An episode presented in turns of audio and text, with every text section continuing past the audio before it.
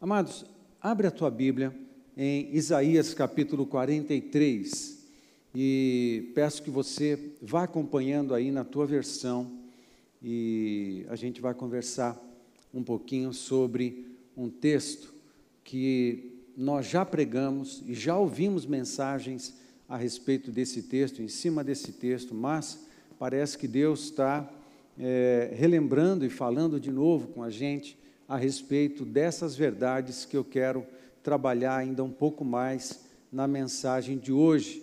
E eu quero conversar com você sobre essa temática, entre a promessa e o cumprimento. Ok? Tem algo que nós podemos fazer entre a promessa liberada da parte de Deus para nós e o seu cumprimento. Quando nós não entendemos o que devemos fazer entre a promessa e o cumprimento, nós corremos o risco de contribuirmos para o atraso do cumprimento ou até o não cumprimento, porque a maioria, quase 100%, eu diria, vamos para ser generoso, pelo menos 90% das promessas de Deus na Sua palavra a nós são condicionais.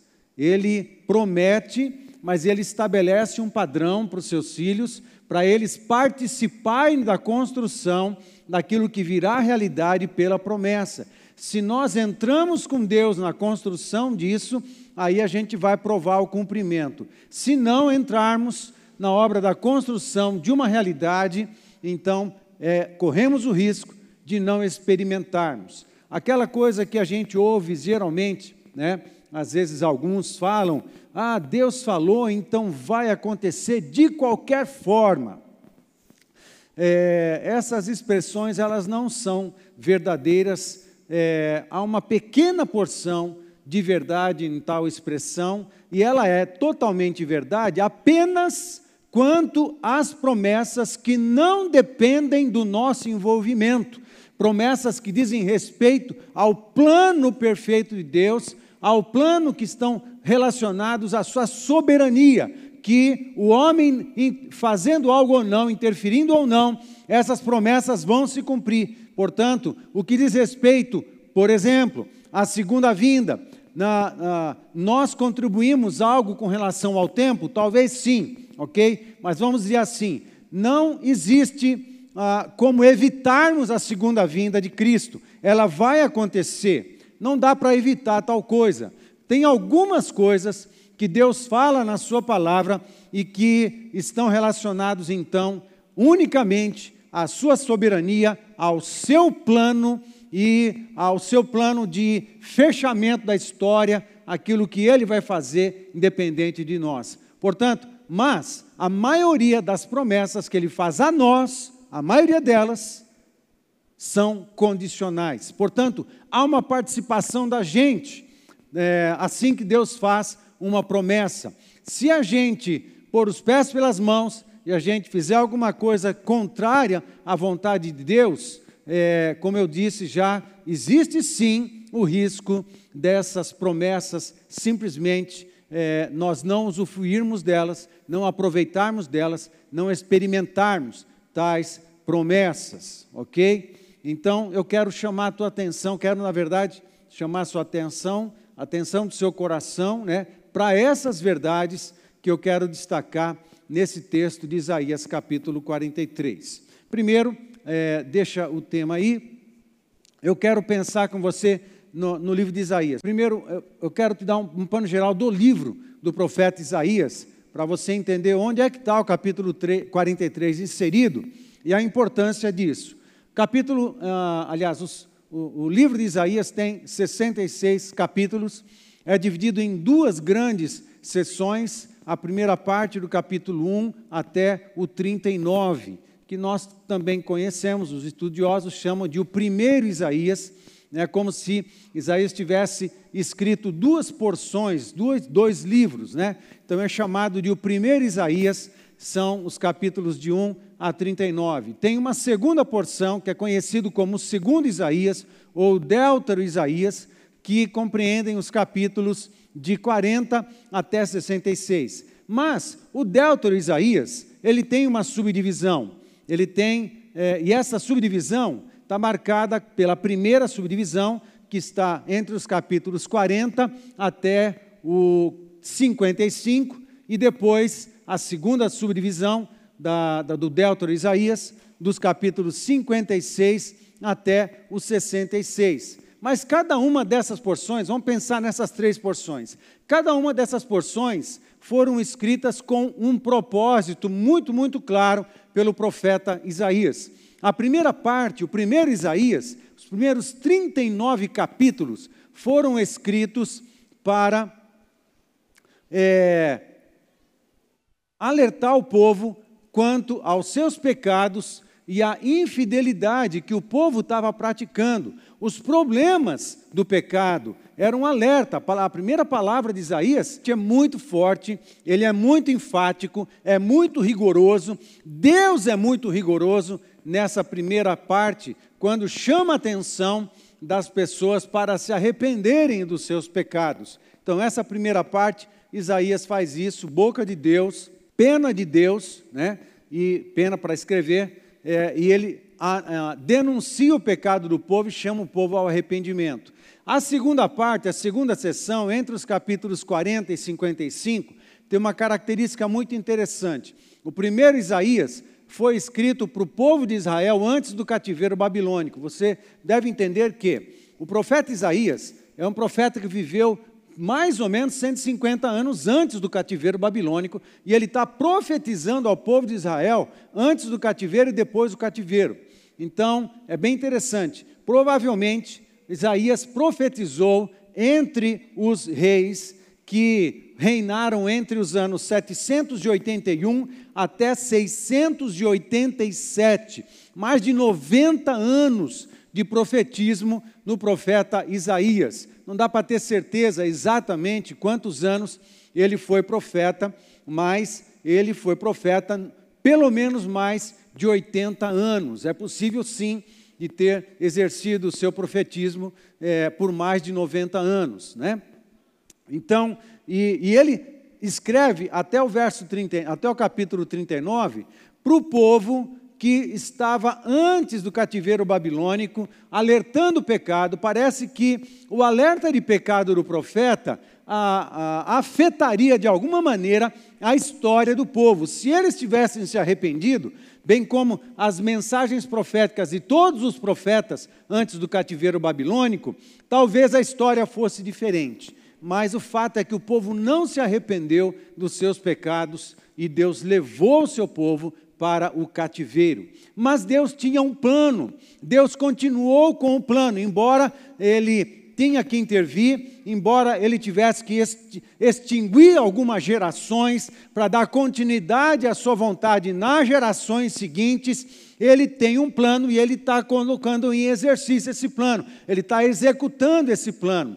Portanto, há um povo que sairia do cativeiro babilônico é, muitos anos depois, só de cativeiro 70 anos. Mas eles retornaram para Israel vários anos depois é, dos 70 anos, e a reconstrução mesmo com Neemias e Esdras aconteceu mais de 100 anos depois, quase 150 anos depois do início do cativeiro babilônico. No entanto, Deus está executando o seu plano, e o povo que estaria saindo do cativeiro babilônico, voltando para Israel para repatriação, é, eles estavam desanimados, porque a nação estava destruída, o templo estava destruído, Jerusalém estava destruído, e o povo estava cansado e desanimado e precisavam de uma palavra de um profeta para animá-los. Alguns profetas entraram em cena é, para o povo do pós-exílio babilônico. Um deles é, Ageu, dois deles, na verdade, é, Ageu, Zacarias, mas outros homens também fizeram parte da reconstrução de Israel, como Neemias, como Esdras e Malaquias, o último dos profetas do Antigo Testamento. Mas tremendamente, Isaías foi um dos profetas que, mesmo vivendo mais de 150 anos antes do cativeiro, ele também profetizou palavras de ânimo para o povo do pós-exílio, que era o povo da reconstrução. Havia uma obra que devia ser feita e o povo precisava ser animado para essa obra. Havia uma reconstrução a realizar e o povo precisava ser animado para que essa reconstrução acontecesse. Então, havia um povo que precisava de uma injeção de força, de poder, de ânimo, de unção, e o profeta Isaías, ele profetizou para esse povo. Então, a segunda parte, do 40 em diante, é para o povo do pós-exílio. E na primeira parte, na, na, segunda sessão, vamos dizer assim, entre os 40 e, 40 e 55, é, a, o propósito dessa segunda sessão de Isaías é consolo e esperança. E o capítulo 43, que vamos conversar com você, está dentro dessa sessão. Deus está liberando uma palavra de consolo e de esperança. Ele está consolando o coração com algumas verdades e apontando os olhos do povo para frente, apontando os olhos para a promessa, apontando os olhos para uma realidade que Deus está construindo e Deus convida o povo a entrar com Deus na construção de uma realidade que é o cumprimento das suas promessas. Estão comigo? Estão comigo?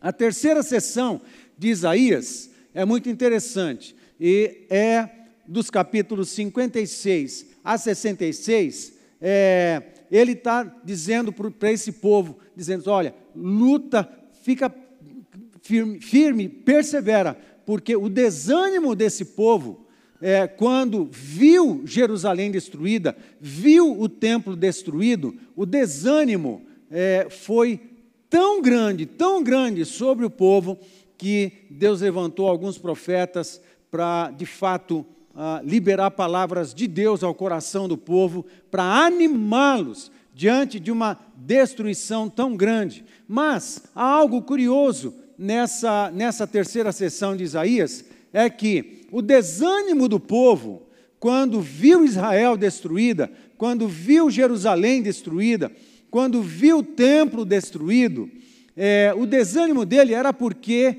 eles lamentavam que Jerusalém teve um tempo de glória no passado. E o lamento do povo nessa terceira sessão é que eles queriam que Jerusalém voltasse a ter o esplendor que teve no passado. Essa foi, ah, esse foi o desânimo do povo. Eles estavam sem condições, sem recursos, sem gente para poder trabalhar e reconstruir Jerusalém, e eles desanimaram de maneira violenta. Mas entenda, é, a visão deles era: ah, nós queremos que Jerusalém tenha o mesmo esplendor que teve no passado. Isso é um erro que o profeta está corrigindo no seu texto. Eles estavam desanimados, mas pela coisa errada.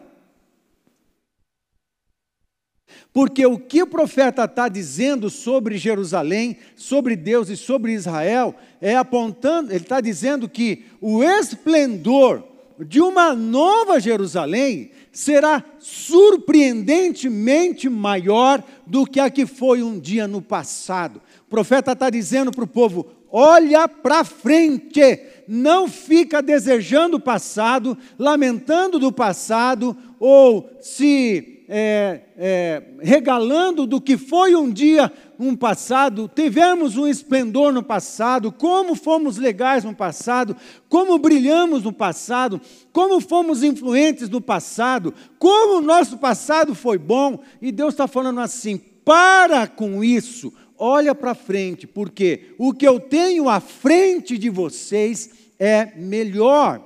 Andando com Deus, meu querido, sempre o que está à frente é melhor do que ficou no passado. O nosso passado, ele precisa ser abortado no nosso coração, precisa ser retirado, separa. O que foi bom, foi bom, mas o que foi bom para o passado não deve gerar é, saudosismo no nosso coração, como o povo quando saiu do Egito, lamentando, querendo as coisas do Egito, as cebolas, os alhos, os temperos, as coisas do Egito, e passou a murmurar, perderam a perspectiva da terra prometida que Deus estava apontando para frente, eles ficavam olhando para trás. A gente pelo menos tinha sossego, agora a gente está nesse deserto.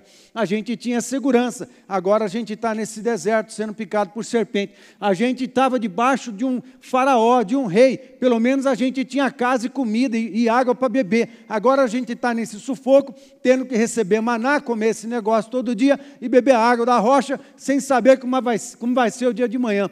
Então fica reclamando, ah, foi tão bom o passado, mas o momento do presente está preparando algo maravilhoso, muito melhor, muito maior, muito mais esplendoroso, que é da parte de Deus para todos nós. Mas você tem que passar pelo deserto, tem que refinar o deserto. O deserto vai purificar a gente. O deserto, inclusive, vai purificar a gente do saudosismo do antigo, saudosismo do passado não dá. Em alguns casos, a geração que fica presa no passado tem que morrer no deserto, ela tem que sair de cena para uma nova geração nascer, porque é essa nova geração que consegue olhar para frente, ela que vai tomar a terra prometida, ela que vai construir a nação, ela que vai ser o povo do reino, ela que vai trazer a vontade e os propósitos de Deus à existência. Estão comigo?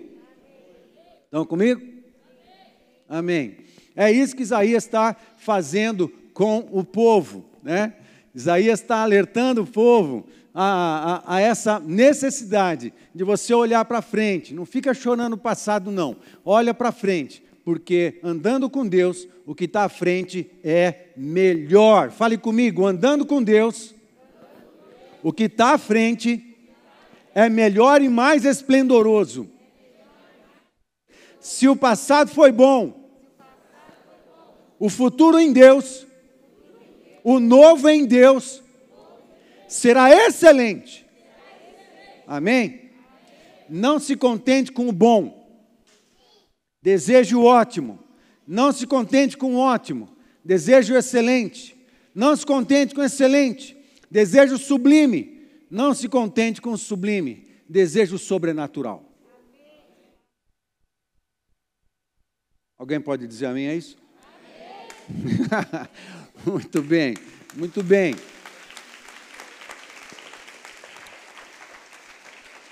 Desejo sobrenatural. Tem algo que Deus está fazendo, tem algo que Deus está construindo. E eu quero isso aí que Deus está construindo.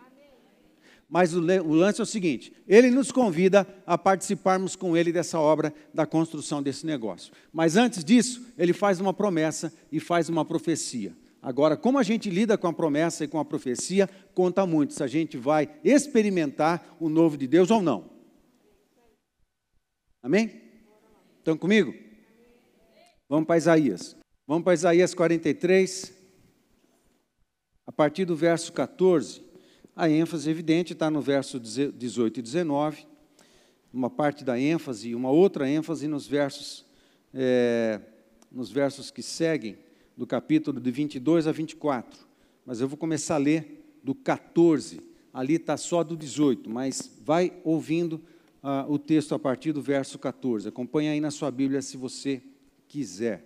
Assim diz o Senhor, o que vos redime, o Santo de Israel, por amor de vós, enviarei inimigos contra a Babilônia, e a todos os de lá farei embarcar como fugitivos, isto é, os caldeus, nos navios com os quais se vangloriavam. Olha que interessante, ele está usando os verbos tudo no passado, mas ele está escrevendo isso aqui 150 anos antes do início do cativeiro babilônico.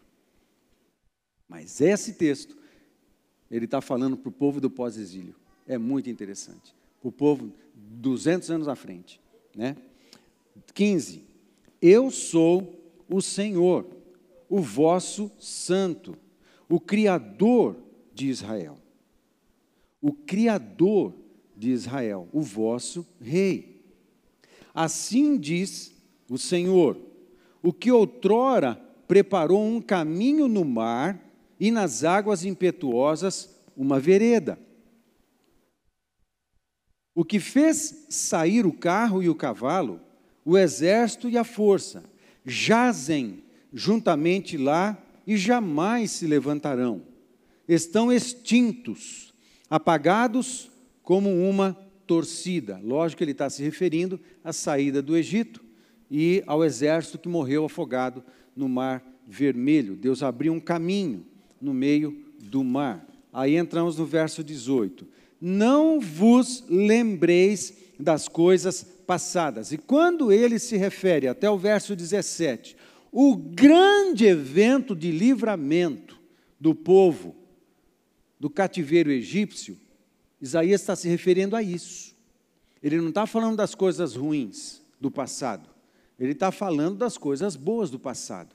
A gente não pode ficar preso nem nas coisas boas do passado, porque senão a gente se priva do novo de Deus. Amém?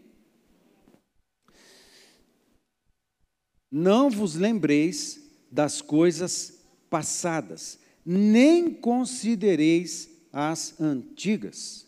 Eis que faço coisa nova, que está saindo à luz. Porventura não o percebeis? Eis que porém, porém um caminho no deserto e rios no ermo. Os animais do campo me glorificarão os chacais e os filhotes de avestruzes, porque porei água no deserto e rios no ermo, para dar de beber ao meu povo, ao meu escolhido, ao povo que formei para mim, para celebrar o meu louvor. Deixa eu dizer algo para você, que a minha consciência teológica me alerta. Você deve ter cuidado quando você aplica uma palavra profética. Essa palavra profética, em primeira instância, ela foi para o povo de Israel do pós-exílio babilônico. Ok? Quando que você pode aplicar na sua vida de maneira um pouco mais pessoal as verdades de uma palavra profética? Quando você tem uma direção de Deus, quando Deus está está falando isso. E nós temos ouvido, ouvido Deus falar com a nossa igreja desde 2013 sobre esse texto. Deus está dizendo para nós: usa esse texto. Esse texto tem a ver com o tempo histórico que vocês têm na sua comunidade. Deus é, está trazendo algo novo. Amém? Lembrem disso? Lembram disso? Eu sei que alguns estão pensando assim, Ih, o pastor vai falar de novo que o pastor Davi veio em 2013, em fevereiro de 2013, pregou nesse texto. Vai falar de novo que Davi, pastor Davi voltou aqui em 2014, em fevereiro de 2014, e pregou de novo no mesmo texto. Né? Pastor Paulo vai falar de novo que outros vieram aqui pregar nesse mesmo texto. Vai falar de novo. Não, não vou falar de novo essas coisas, não, não preciso né, falar de novo nada disso. Ou eu poderia até dizer o seguinte: que nos últimos dias, alguns receberam novamente esse texto. O que, que eu estou entendendo? Estou entendendo que Deus está dizendo assim: dá uma olhadinha lá nesse texto, porque tem verdades nesse texto que se aplicam a vocês, que eu quero que ah, seja lembrado. Amém? Quando a gente tem esse conjunto de alertas da parte do Espírito Santo de Deus quanto a uma verdade que pode ser aplicada na nossa vida, né? A gente não vai passar em Mar Vermelho, a gente não vai passar em deserto é, da, da Judéia, a gente não vai passar em nada disso. Nós temos os nossos desertos, nós temos o nosso momento histórico, mas tem algumas coisas aqui que a gente pode sim aplicar na nossa vida. Ok? Amém? Muito bem. Agora, se eu posso fazer algumas aplicações cheias de cuidado, eu posso pensar que tem um novo de Deus sendo construído. Posso aplicar? Posso pensar dessa forma? Sim, tem um novo de Deus sendo construído. O que, que é um novo de Deus? É algo que ele anunciou que, fala, que faria, mas que ainda não fez. Você pode pensar em alguma coisa que Deus falou que faria no tempo da nova aliança, né? do tempo da nova aliança, que Deus falou que faria, que ainda não fez? Alguém? Só levanta a mão, não precisa falar. Alguém lembra de alguma palavra que Deus faria no tempo da nova aliança, que ainda não fez? Né? Quem mais? Quem mais? Tem, nós temos. Temos muitas palavras que Deus ainda não cumpriu aqui no tempo. né, que nós já ouvimos em tom profético, inclusive de homens de Deus, profetas que vieram aqui, os nossos próprios pastores e tudo mais. Tem coisas que ainda estão por acontecer. Isso é um novo. Se Deus falou que faria, mas ainda não aconteceu, isso é um novo de Deus. Amém? Isso é um novo de Deus. Eu quero falar um outro tipo de novo. Alguma palavra que Deus disse para você, amém? Para você, mas que ainda não cumpriu. Ainda não, não se cumpriu. Quem tem uma palavra de Deus na sua vida, mas ainda não se cumpriu? Olha quanta mão levantada. Isso daí, essa palavra que você tem de Deus, mas que ainda não se cumpriu, é um novo. É um novo que pode vir à existência. A bênção é que você pode contribuir para que essas verdades venham à existência. Você pode contribuir para que essa promessa venha à existência. Nós temos alguns novos relacionados a nós pessoalmente, mas nós temos alguns novos de Deus relacionados à comunidade, algumas promessas relacionadas ao povo, à comunidade que hoje é a INA de Cornélio Procópio, a Igreja Nova Aliança de Cornélio Procópio, algumas vontades de Deus para essa comunidade, alguns planos de Deus para essa comunidade, o papel que essa comunidade tem na cidade, o papel que essa comunidade tem na, na, no Paraná, o papel que essa comunidade tem no Brasil, o papel que essa comunidade tem fora do Brasil também. Nós temos um papel a cumprir. Algumas coisas ainda não se cumpriram, mas vão se cumprir. E a gente vai contribuir para que elas todas se cumpram. Amém? Verso 22. Veja bem, o novo está sendo anunciado desde o verso 18.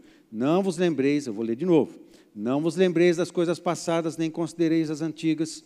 Eis que faço coisa nova que está saindo à luz, porventura não percebeis. Essa, é, é, eu preciso falar isso. Porventura não percebeis, é um alerta de Deus que ele está dizendo assim para nós. Por, porventura não percebeis, tem algo já construído. No mundo do espírito já tem algo construído. Ao ponto de nós podemos perceber com o nosso espírito, com a nossa visão profética, com a nossa sensibilidade, a sensibilidade que o Espírito Santo nos dá. Tem algo já construindo, construído e ela está em construção ainda até o momento, até o momento, até que ele venha ele venha sobre as nossas vidas, e venha sobre a nossa comunidade, venha sobre a nossa cidade. Amém? Por acaso não percebeis? Ei, fique atento. Fique atento no teu espírito, porque é possível perceber aquilo que Deus está fazendo, aquilo que Deus está construindo. Eis que porém um caminho do deserto e tal, até o verso 21. Mas olha o que está no verso 22. Contudo, não me tens invocado. Esse contudo aqui muda tudo. Olha, eu tenho algo novo, eu tenho promessas, tem algo que está sendo construído, vocês não percebeis? Tem algo que eu estou fazendo, eu estou dando umas promessas, eu vou abrir caminho, eu vou abençoar, eu vou liberar o céu, eu vou trazer coisas à existência, à realidade. Aí no verso 22, o profeta fala: Contudo, aí parece que Deus esperava que o povo correspondesse com as palavras proféticas de alguma forma, mas ele não correspondeu. E quando ele não correspondeu, aí ele retardou o cumprimento das promessas e alguns não vão experimentar o cumprimento das promessas porque não se encaixou nesse no time de Deus para ajudar construindo a realidade para vir à existência no seu tempo. Olha só. Contudo, não me tens invocado, ó Jacó. Contudo, não me tens invocado, ó Jacó. E de mim te cansaste, ó Israel. A gente se cansou de Deus, ou Israel se cansou de Deus. Não me trouxeste, verso 23, o gado miúdo dos teus holocaustos, nem me honraste com os teus sacrifícios. Altar. Não te dei trabalho com ofertas de manjares, nem te cansei com incenso. Ou seja, Deus não está pedindo exagerado nada. Deus não está exagerando nada. Está pedindo mais que você pode fazer. 24.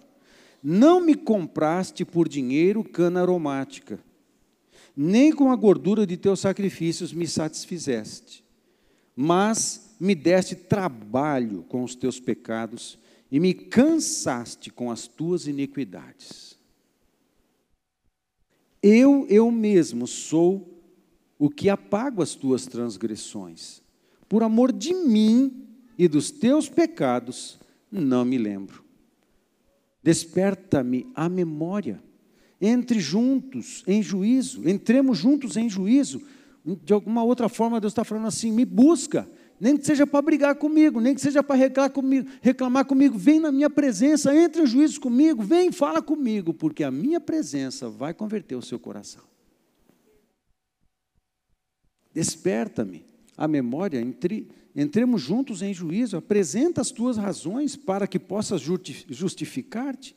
Teu primeiro pai pecou, teu primeiro pai pecou, e os teus guias prevaricaram contra mim. Pelo que profanarei os príncipes do santuário e entregarei Jacó à destruição e Israel ao opróbrio. Tem uma geração que Deus tem que tirar de cena, é isso que ele está dizendo. Eu quero é, resumir o que ele está dizendo aqui nesses contudo, a partir do contudo, é, ele disse essa lista de coisas aqui que eu listei em cinco, é, essas cinco coisas para ajudar a gente a, a, perceber um pouquinho melhor, tudo isso baseado no texto. Eu estou fazendo meio que também uma, uma, uma paráfrase em alguns casos, ampliando um pouquinho o sentido para dar mais é, compreensão aqui.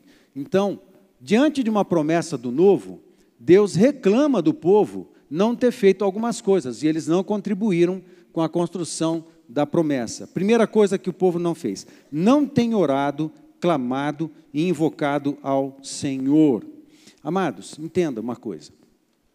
Quando Deus libera uma palavra profética ou faz uma promessa, nós temos uma responsabilidade de participar da construção dessa realidade que virá à existência no futuro. E nós fazemos isso através da declaração, através da, da, da declaração dessas profecias.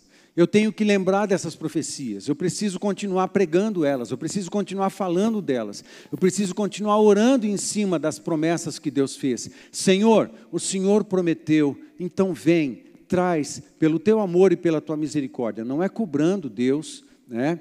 É, é, sendo desrespeitoso com o soberano, Deus, Pai, Criador de todas as coisas, o Todo-Poderoso, não é nesse sentido, mas é relembrando as promessas e as profecias e declarando, porque a palavra profética, ela precisa ser declarada, ela precisa encher o ambiente, ela precisa ser, quanto mais uma palavra profética é declarada, mais o ambiente vai sendo saturado dessa verdade.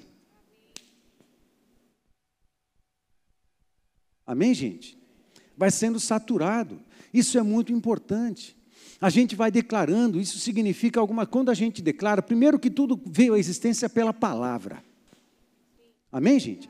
Tudo vê a existência pela palavra. Haja e ouve, haja luz e ouve luz. A palavra é a matéria-prima de todas as coisas. Se você tem uma promessa de Deus e não fala ela nas suas orações, não invoca o Senhor a respeito dessas promessas, não repete elas, não declara elas em oração, não coloca elas diante de Deus, lembrando Deus dessas promessas, lembrando, como Deus não esquece. Amém? Deus não esquece mas ele nos convida a fazer a nossa parte, a ficar declarando. Quando a gente declara, algumas coisas vão acontecendo. Primeiro, que cada vez que eu declaro uma promessa, uma, uma, uma profecia, eu vou enchendo o ambiente do céu com essas palavras e elas são regadas de fé. Elas, elas, uma declaração de, de promessa, ela tem fé nesse negócio. E a fé move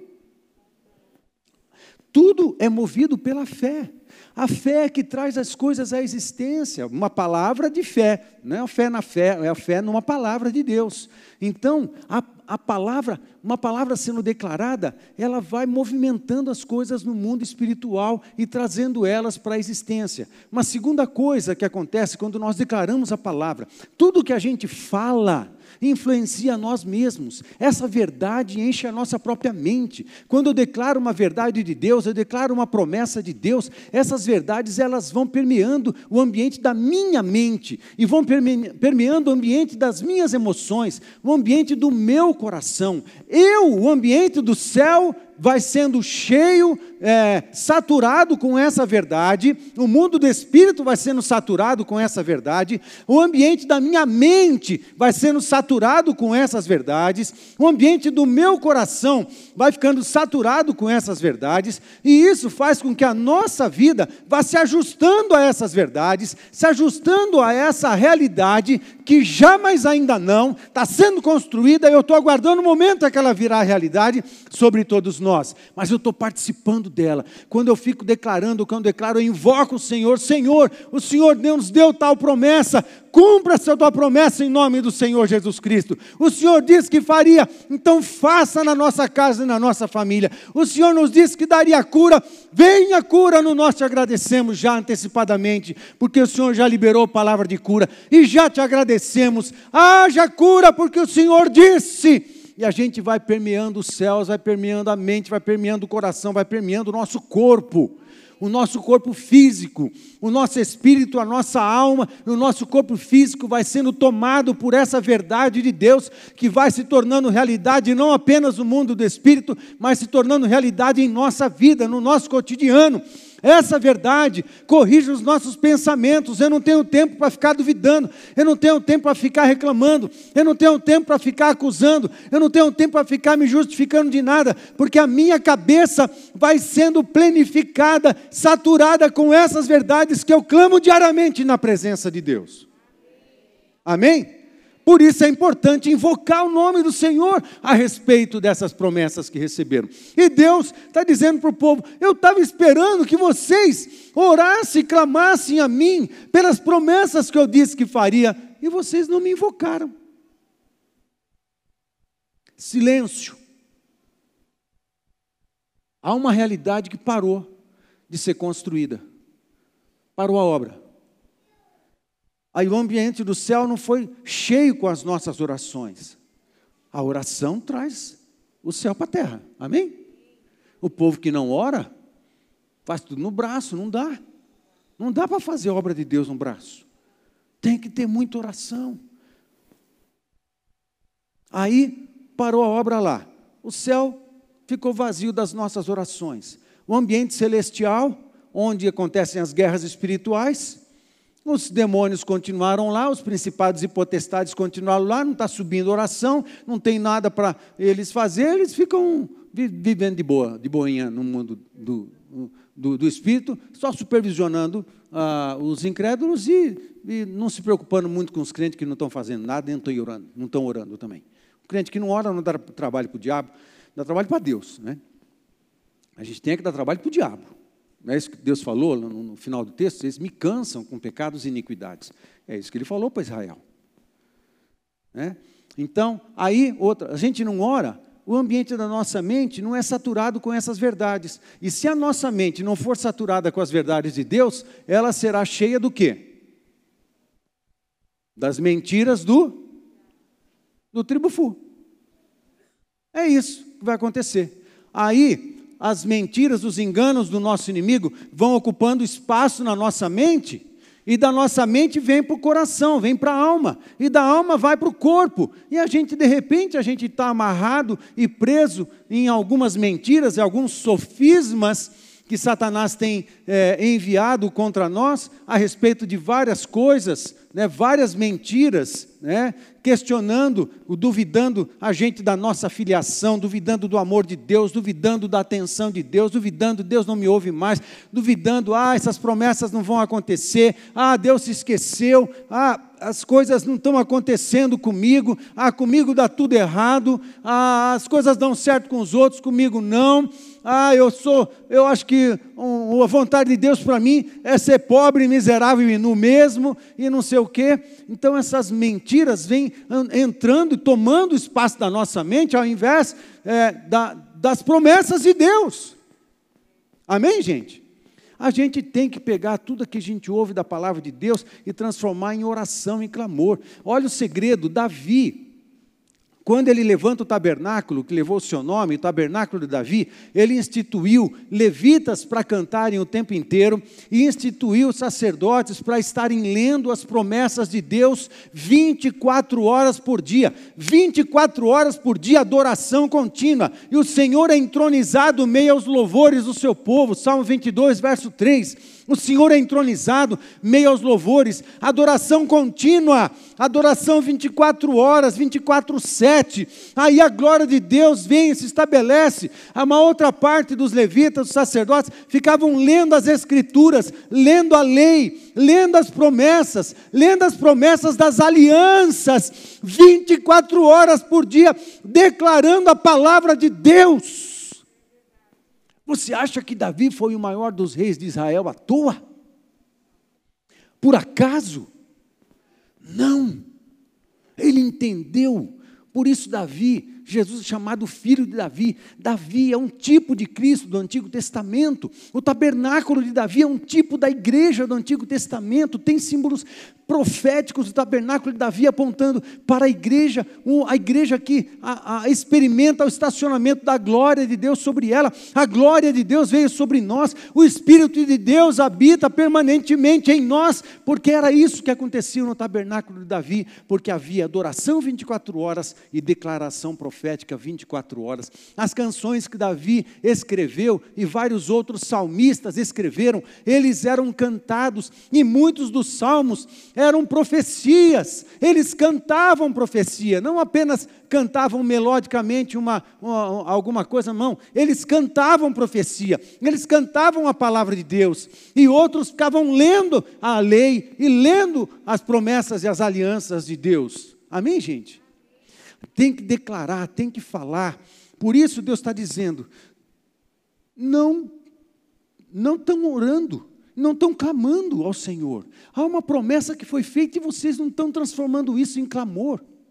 Quando a gente ora, a gente permeia o céu com essas verdades, a gente permeia as regiões celestes com essas verdades e enfraquece os principados e potestades por causa do poder da oração, porque a gente invade esse ambiente também, a gente vai saturando esse ambiente com uma verdade. Quem já ouviu dizer que Cornélio Procópio tem uma promessa de avivamento?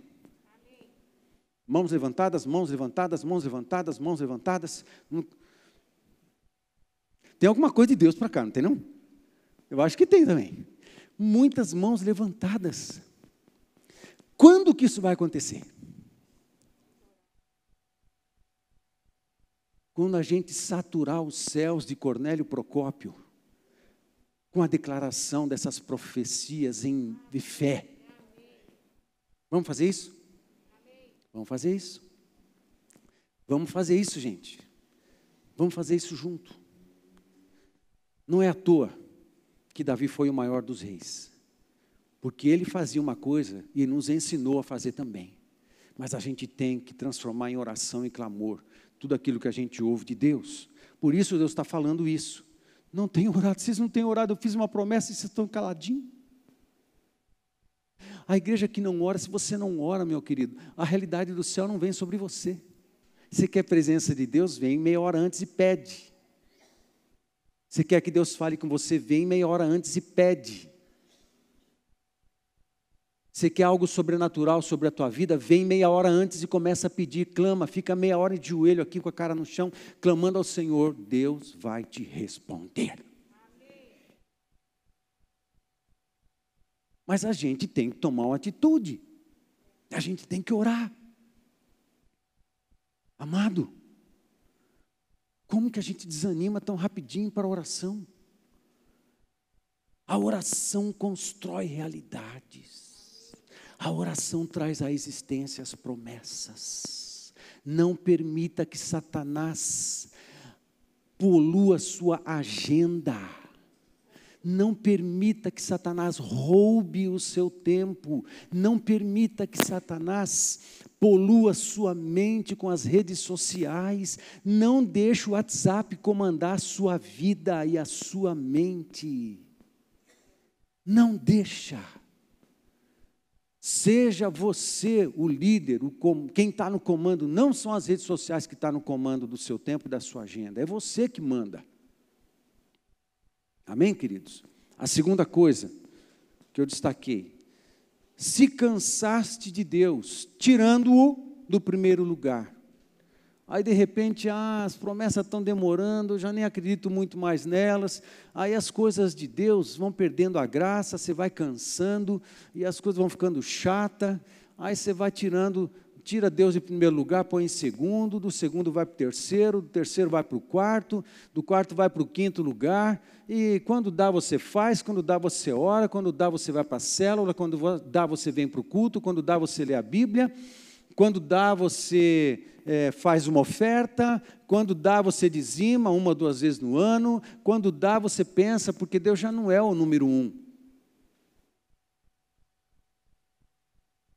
A gente se cansou de Deus, se cansou das disciplinas espirituais, a gente se cansou disso, Israel se cansou de Deus. Mas por quê? O que, que, que acontece quando a gente está cansado? Ah, eu estou esperando tanto, estou até desanimado, as promessas não estão chegando. Aí você tira Deus e, né, e vai colocando em algum lugar na sua agenda, lá embaixo. A gente cansou, vou viver a minha vida que eu ganho mais.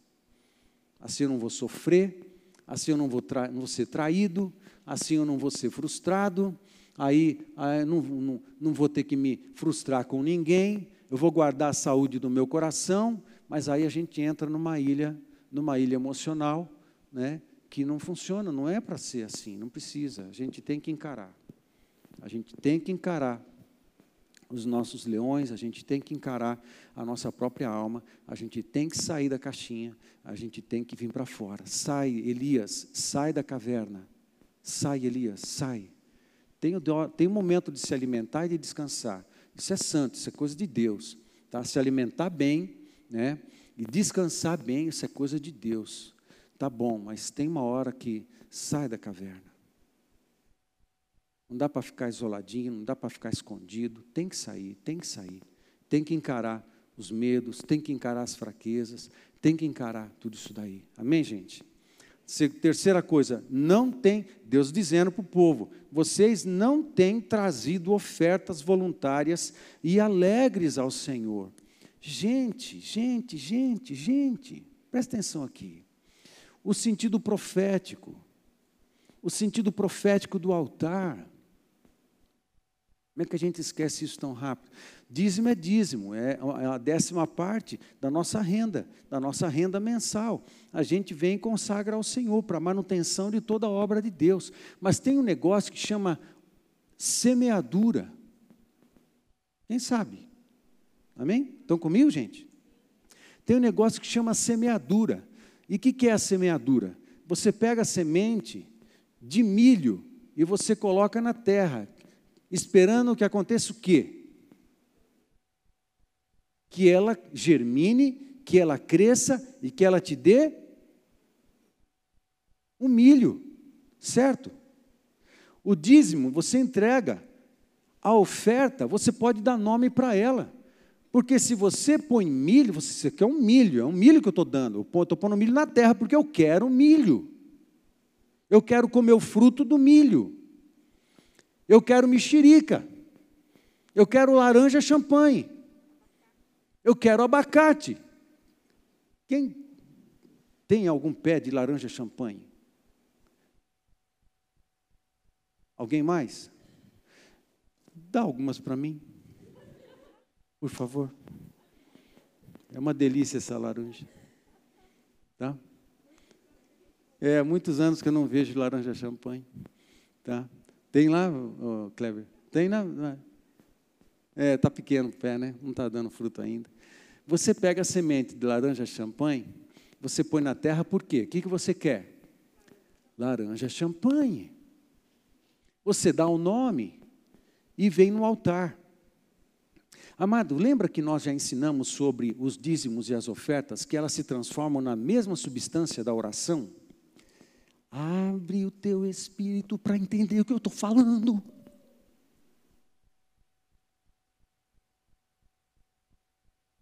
Os nossos dízimos e as nossas ofertas se transformam diante do trono de Deus na mesma essência da oração, elas podem ser armazenadas. A palavra de Deus fala que as nossas orações são armazenadas em cálices diante de Deus e de repente Ele transforma isso em poder, Ele joga e transforma em poder. Mas quando Ele está falando em Atos a respeito é, de Cornélio, Cornélio, quando Deus fala sobre Cornélio, amém, gente? Você sabe que Deus fala sobre Cornélio? Não Procópio, mas ele fala de Cornélio. Quando ele fala de Cornélio, ele fala assim: que as esmolas de Cornélio estavam diante de Deus e elas clamavam. Parece que há uma essência diante de Deus que transforma, é uma oração. As nossas orações são essa essência que são armazenadas e são clamores diante de Deus. E Ele ouve isso o tempo inteiro porque fica armazenado. Mas as nossas ofertas também se transformam na mesma essência da oração. Portanto, elas também ficam dizendo a Deus, dizendo a Deus, dizendo a Deus: cumpra a promessa, cumpra a promessa, cumpra a promessa, cumpra a promessa. Estou colocando no altar uma semente o que Deus falou para você? Faz uma oferta, dá um nome para essa oferta, coloca no gasofilácio, é altar de Deus. Por isso que Deus fala assim: vocês não trouxeram ofertas para mim, não têm trazido ofertas voluntárias e alegres ao Senhor. Ofertas voluntárias não são aquelas ofertas de que pertencia a todo o rito do povo, era uma oferta que era, era fora do, do rito. Eu vou fazer uma oferta voluntária que tem, algum, tem a ver com aquilo que eu estou tratando com Deus, tem, algo, tem a ver com algo que está sendo construído entre eu e Deus, tem a ver com a nossa relação, tem a ver com uma realidade que está sendo construída no céu, mas eu toco os céus pelo altar, então eu vou até o altar, eu deposito a minha oração, mas eu deposito as minhas ofertas e Deus acumula tudo isso e transforma em realização no tempo certo. Gente, nós precisamos lidar direito com o altar. Tem que dar nome. Tem que entender o poder que é a oferta. E o dízimo move o céu, por isso que Malaquias capítulo 3 fala assim: Fazei prova de mim se eu não abrir as janelas do céu. Foi Deus que falou esse negócio, não tenho culpa de Deus ter falado uma coisa dessa. Mas Deus falou: Fazei prova de mim se eu não abrir as janelas do céu para abençoar você com bênção tal sobre qual venha a maior abundância, a maior abastança sobre você. É promessa.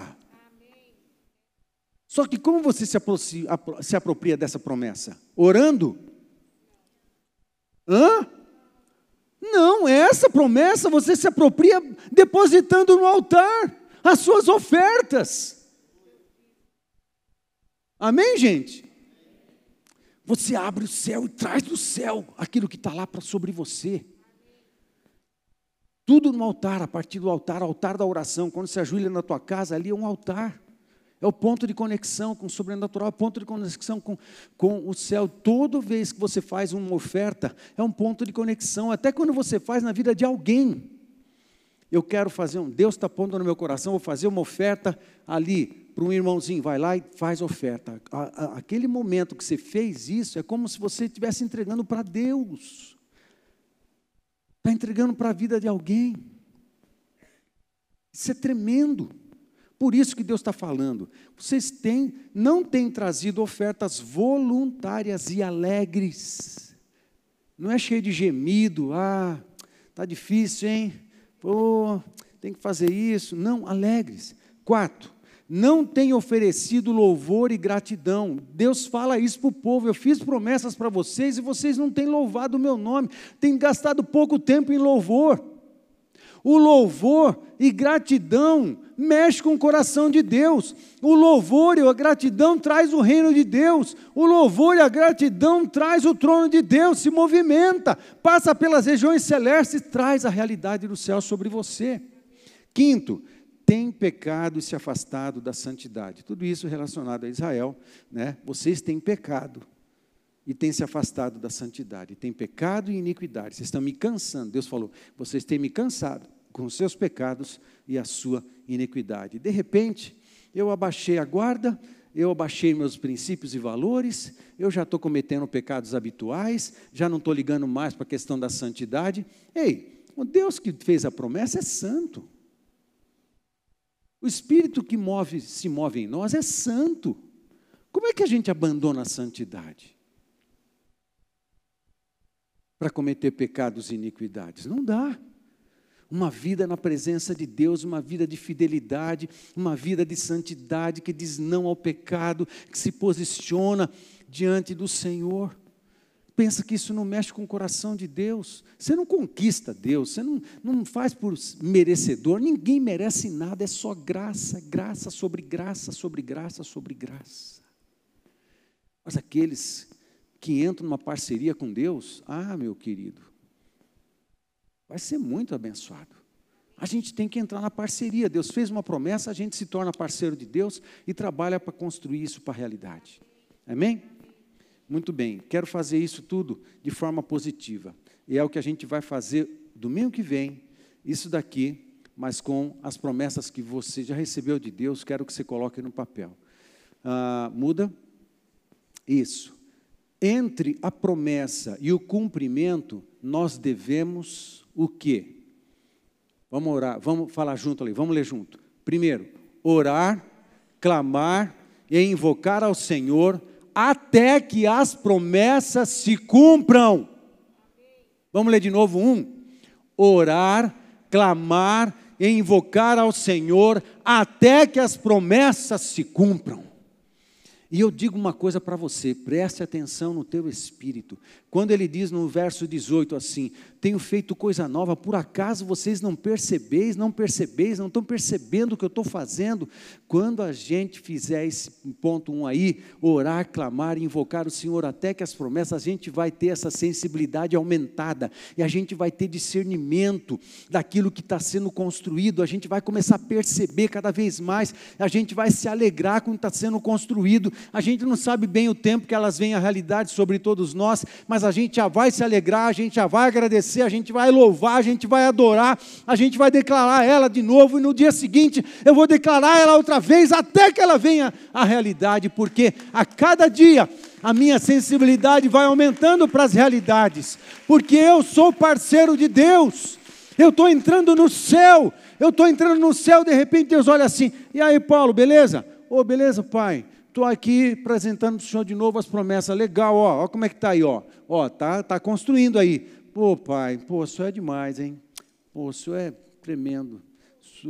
Deus é legal. O senhor é demais, eu amo muito o senhor. Vai, ora aí. Então, Deus, no nome de Jesus, vem a realidade, mais, vem a realidade, vem no tempo, ajusta a minha vida para receber isso aí, ajusta a minha família para receber isso aí, ajusta as minhas finanças para receber isso aí, ajusta os meus relacionamentos para receber isso aí. Estão prestando atenção no que eu estou orando? A gente, no processo de orar, a gente vai se ajustando também a essas verdades. Não é só algo que eu vou receber e vai ficar legal, vai ser bênção para mim. Não. A gente vai se ajustando a essas verdades. De repente, no processo da construção da promessa, até que ela venha à existência, a gente vai ter que corrigir um monte de coisa na nossa vida. Amém? Estão comigo, gente? Amém. A gente vai se ajustando ao céu. Muito bem. Orar, clamar, invocar ao Senhor até que as promessas se cumpram. Dois, vamos ler junto priorizar Deus em tudo. Vamos ler de novo. Priorizar Deus em tudo. Faz Deus seu primeiro de novo. O primeiro que você conversa quando você levanta. O primeiro que você agradece. Agradece no café, agradece no almoço, na janta, agradece o ar, agradece o carro, agradece a roupa, agradece a meia que você tem, agradece a água quente do chuveiro agradece o alimento, agradece, agradece a janela que você tem, agradece a casa que você tem, agradece o remédio que tem na sua, na sua dispensa, agradece o médico que você pode ir, o plano de saúde que você tem, agradece o hospital que tem na cidade, agradece que você tem trabalho, agradece que você tem saúde, agradece. Ah, eu tenho dois tênis só, agradece, agradece, agradece. Um pai tem muito prazer e alegria de abençoar multiplicadas vezes os filhos gratos, Filho reclamão, murmurão, chato, não, tem, não dá prazer nenhum para os pais de abençoar. Agora, um filho grato, o pai quer dar sempre mais. Seja grato. Seja grato. Seja fiel. Amém, queridos? Três. Vamos ler junto. Fazer ofertas voluntárias proféticas com alegria. Fazer ofertas, de novo, fazer ofertas voluntárias proféticas com alegria. Estão entendendo o que é a, a oferta profética? São ofertas, são semeaduras que você dá nome, você conversa com Deus primeiro, você conversa com Deus, deixa o Espírito Santo te guiar, dá nome a esse negócio, bota no altar e fala assim: está aqui uma, uma oferta profética. Ela tá, essa oferta invoca, essa oferta clama, essa oferta pede, essa oferta lembra Deus. Tem algo que está sendo construído. Eu estou profetizando na minha vida com essa oferta. Vai, coloca no, no gasofilácio, coloca no altar. Oferta profética. Amado, dízimo é só o mínimo. Dízimo é só o mínimo. Amém, gente? Dízimo é só o mínimo. Vamos lá. Quatro. Vamos ler junto. Praticar mais adoração, louvor e gratidão. Prat... Vamos de novo. Praticar mais adoração, louvor e gratidão. Tudo isso faz parte da construção de uma realidade que está sendo construída lá no céu e virá realidade sobre todos nós. E em quinto lugar, andar em santidade, lealdade a Cristo, leal a Cristo e ao Espírito Santo. Leal a Cristo e ao Espírito Santo. Andar em santidade. Se arrepende, confessa os seus pecados, corrige a sua vida. Deixa de praticar o mal, deixa de praticar o pecado, abandona o pecado. Amém, gente? É só abandonar o pecado, começa de novo, Deus vai perdoar. Ele fala isso também no capítulo 43. Eu sou Deus que perdoa os seus pecados, me procura. Se arrepende, pede perdão. Eu vou perdoar vocês.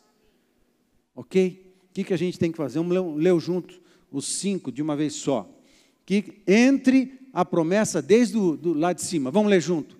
Entre a promessa e o cumprimento nós devemos orar, clamar e invocar ao Senhor até que as promessas se cumpram. Dois, priorizar Deus em tudo. Três, fazer ofertas voluntárias proféticas com alegria. Quatro, praticar mais adoração, louvor e gratidão. Cinco, andar em santidade, leal a Cristo e ao Espírito Santo. Fique de pé, vamos orar.